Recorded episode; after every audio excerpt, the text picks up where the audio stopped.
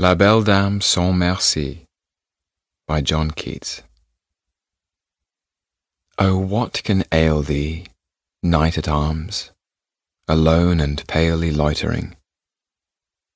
The sedge has withered from the lake, and no birds sing. Oh, what can ail thee, knight at arms, so haggard and so woe begone? The squirrel's granary is full, and the harvest's done.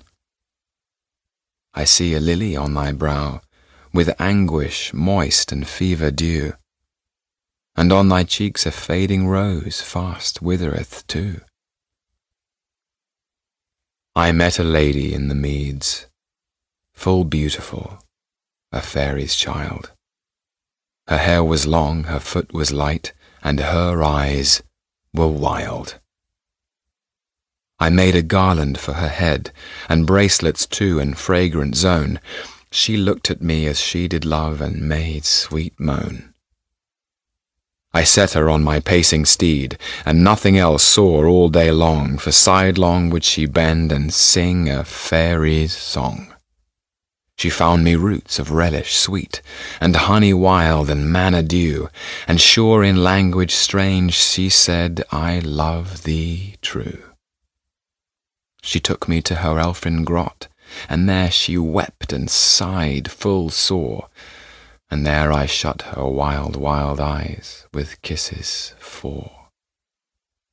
And there she lulled me asleep, and there I dreamed, ah, woe betide. The latest dream I ever dreamt on the cold hillside. I saw pale kings and princes too, Pale warriors, death pale were they all.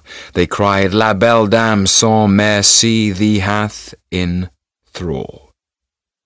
I saw their starved lips in the gloam, with horrid warning gaped wide, and I awoke, and found me here, on the cold hill's side.